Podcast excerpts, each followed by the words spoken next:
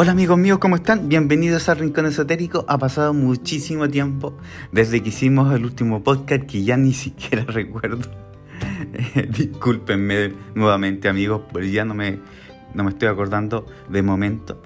Pero desde que termina el año, termina el año. Ya quedan pocos días para finalizar. Y en este podcast veremos cómo curar una habitación donde ha muerto alguien usando el Feng Shui. Quédate acá, mi querido amigo, mi querida amiga, utiliza audífonos para mejorar esas experiencias de audio que de repente como está en sonido ambiente, no podemos diferenciar entre el ruido externo. Bueno, ustedes ya saben, todo esto y más en el rincón esotérico.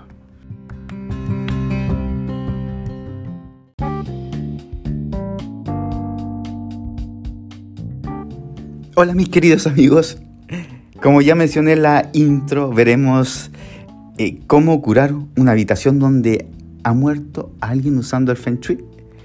¿Tú querrás usar el Feng Shui en el dormitorio donde alguien murió para despejar el chi estancado? Este es un proceso muy sencillo, chicos, de lograr.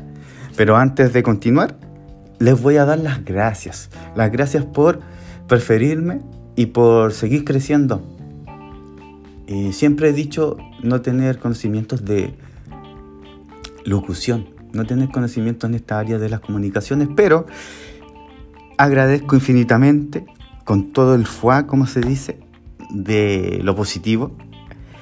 Comenzaremos cómo usar el Feng Shui entonces en el cuarto donde alguien murió.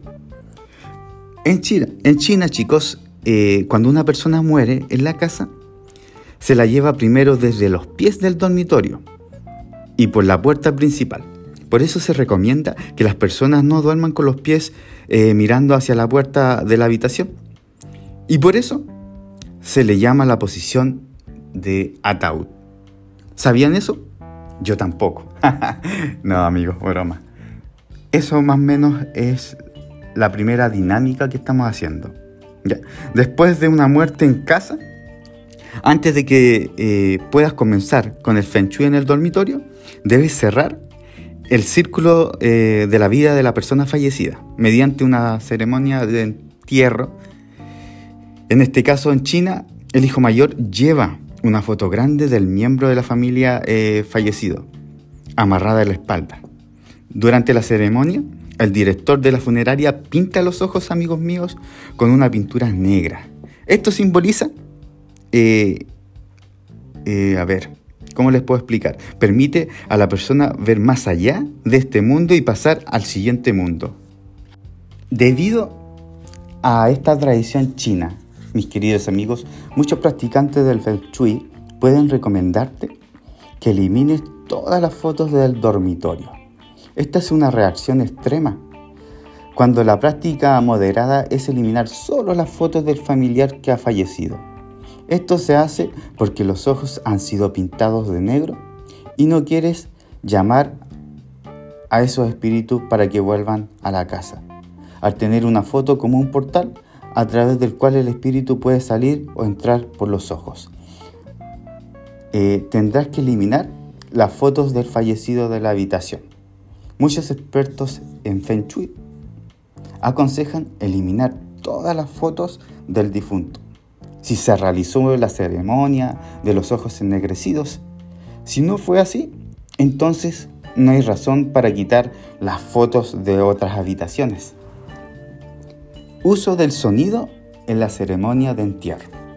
Otro aspecto de la ceremonia del entierro, amigos, es el repique eh, de platillos o campanillas para llamar al espíritu de la casa y el sepulcro. En el día de la ceremonia del entierro, elimina temporalmente todas las campanas de viento dentro y alrededor de tu casa. Hasta eh, que termine la ceremonia, eh, tú, tú, en este caso, no te quieres confundir con el espíritu de tu ser querido y hacer que tenga que escoger entre la casa y la tumba.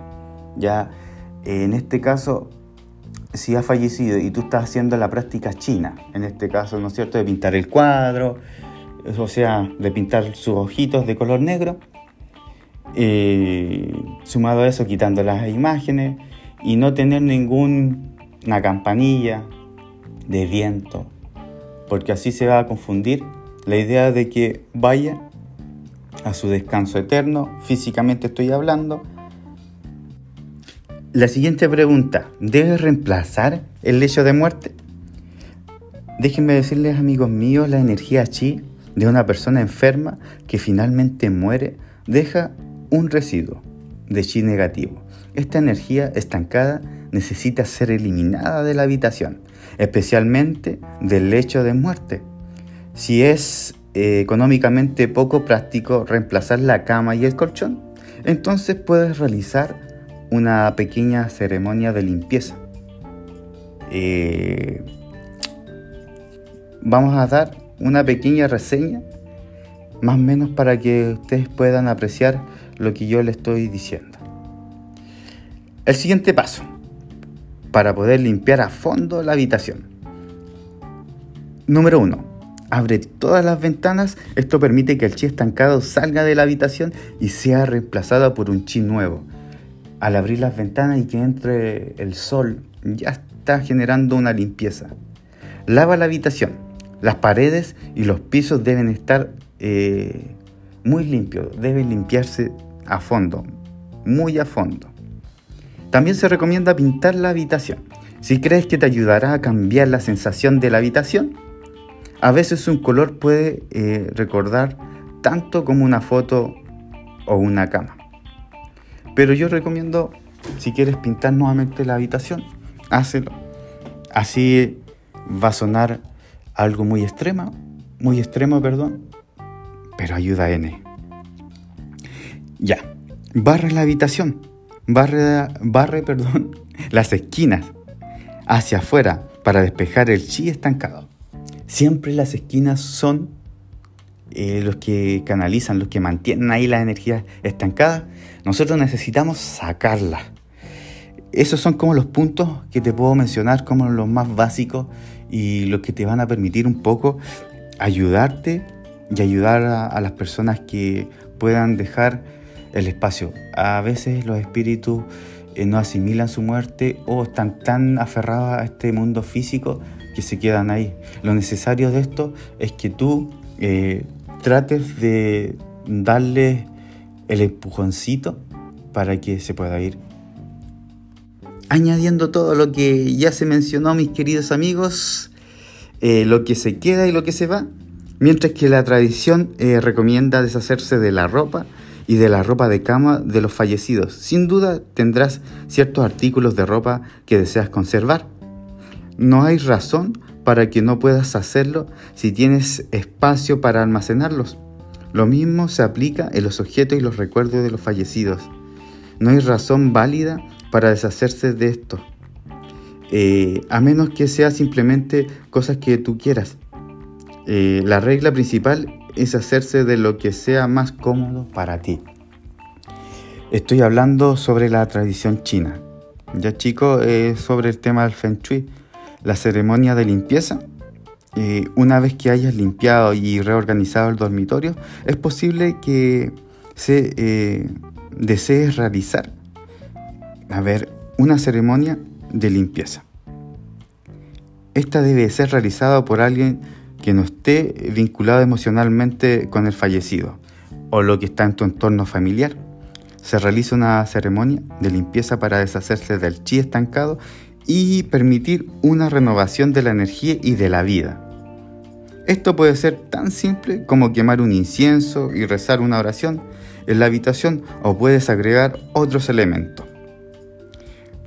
Eh, a ver, ¿qué se me ocurre? Sal. Se puede usar eh, para limpiar las paredes y los pisos. Otra técnica es colocar la sal y espolvorear la sal en cada una de las esquinas del dormitorio. También puedes eh, despolvorear sal sobre el colchón.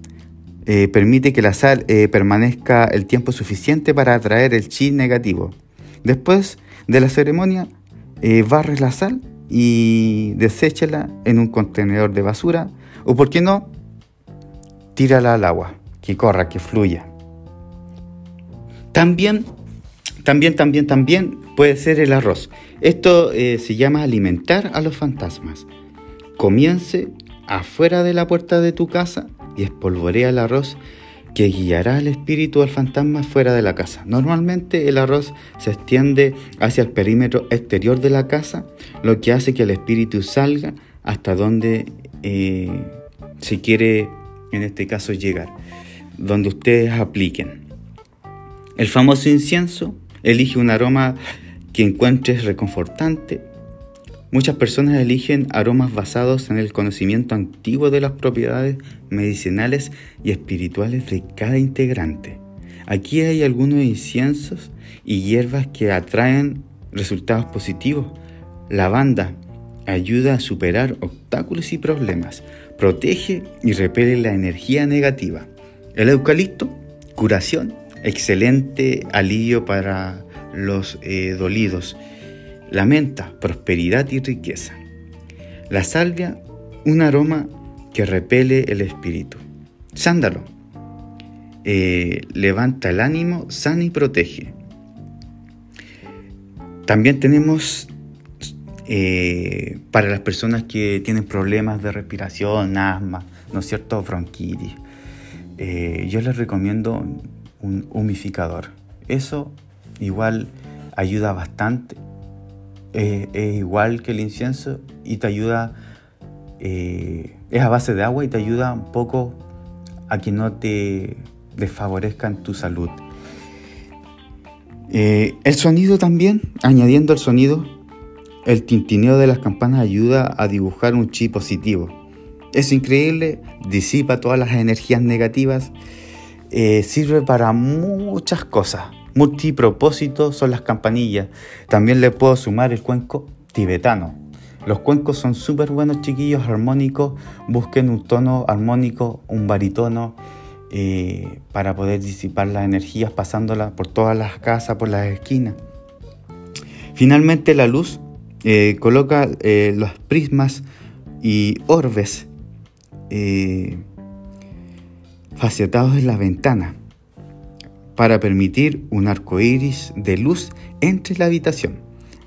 Abre las cortinas y deja que la luz del sol entre. Como ya hice mención, la luz solar o todo lo que es fuente de luz sirve para nuestro hogar, va a limpiar, va a purificar, va a renovar. Y hablando de la renovación, amigos míos, el chi positivo. Después de limpiar con el feng shui el dormitorio donde murió alguien, la energía será bastante será muy diferente. Cuando entres a la habitación podrás avanzar en la vida y llevar esos eh, buenos recuerdos de tu ser querido. Eh, ¿Qué les pareció este artículo? Y yo le añadí un par de cosas también para poder complementar. Esto lo saqué en Love to Come. Más o menos les quiero agradecer por esta pequeña sintonía. Es muy cortito lo que lo que les mencioné, pero tiene un trasfondo eh, muy acorde a lo que estábamos viendo, ¿no es cierto? Que es dejar a ese ser querido o los residuos de negatividad que quedan depositados en donde murió esa persona.